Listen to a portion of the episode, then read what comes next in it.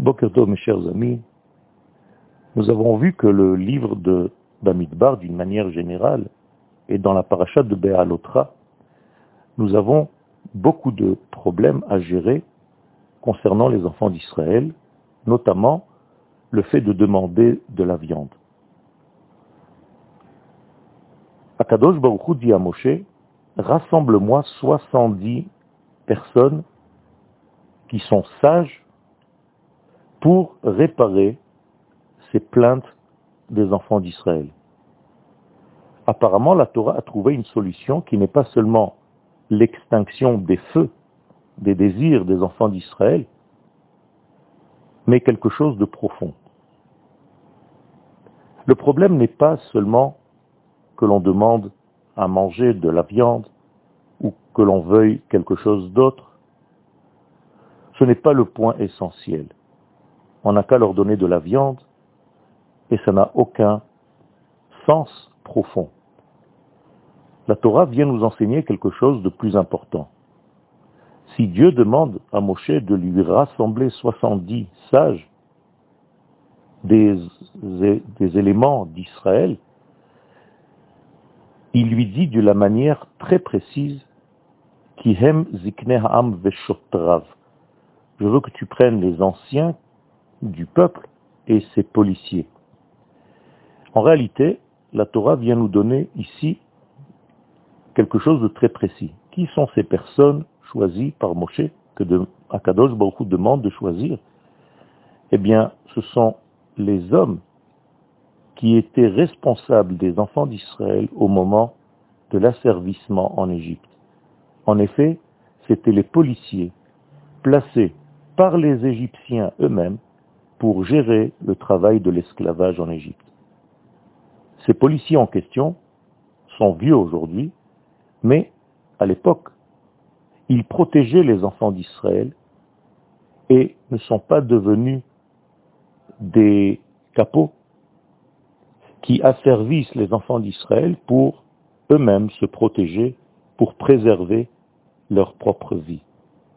Ce sont des hommes qui se sont donnés pour les enfants d'Israël de cette époque et qui ont subi des conséquences puisqu'ils étaient eux-mêmes frappés par les Égyptiens parce qu'ils n'avaient pas obéi aux ordres du Pharaon et de l'Égypte tout entière.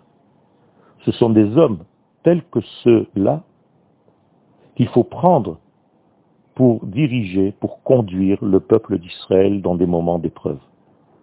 Car ces hommes ont prouvé qu'ils étaient capables de donner leur propre âme pour sauver leurs frères. Eh bien, c'est cette catégorie d'hommes qu'Akadosh Baruch choisit pour diriger le peuple d'Israël aujourd'hui.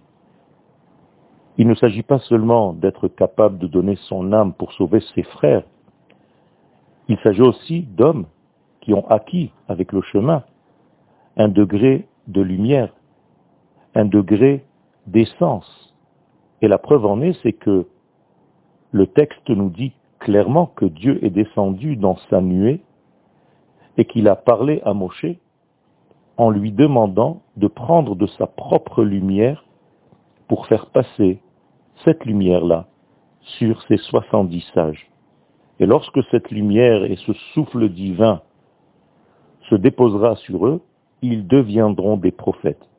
Autrement dit, la récompense de ces hommes qui étaient prêts à donner leur propre vie pour sauver leurs frères en Égypte sont devenus aujourd'hui des prophètes et c'est eux qui ont été choisis pour conduire le peuple d'Israël depuis l'Égypte jusqu'à la terre d'Israël. Il y a ici donc une évolution. Ceux qui sont capables de se battre pour leurs propres frères atteignent un degré de prophétie. Ils ont non seulement la force physique, comme ils l'avaient prouvé en Égypte, mais à présent ils ont aussi la force de l'esprit, la force spirituelle, la lumière de la Torah qui les conduit et qui arrive à s'installer en eux. Ce sont des hommes complets à présent, et c'est eux qui vont être choisis pour conduire le peuple d'Israël dans toutes ses péripéties. Il y a donc ici quelque chose d'extraordinaire, une leçon de la Torah fondamentale, c'est que le monde physique et le monde de l'esprit sont reliés, sont liés, sont intimement liés. Et lorsque l'homme prouve qu'il a aussi la force physique pour protéger ses frères, comme nos soldats, eh bien, ces personnes-là atteignent aussi un degré de prophétie, car Akadosh Baruch n'oublie pas cet effort fourni par eux et leur donne la capacité aussi d'être des hommes du souffle divin. Une bonne journée à tous.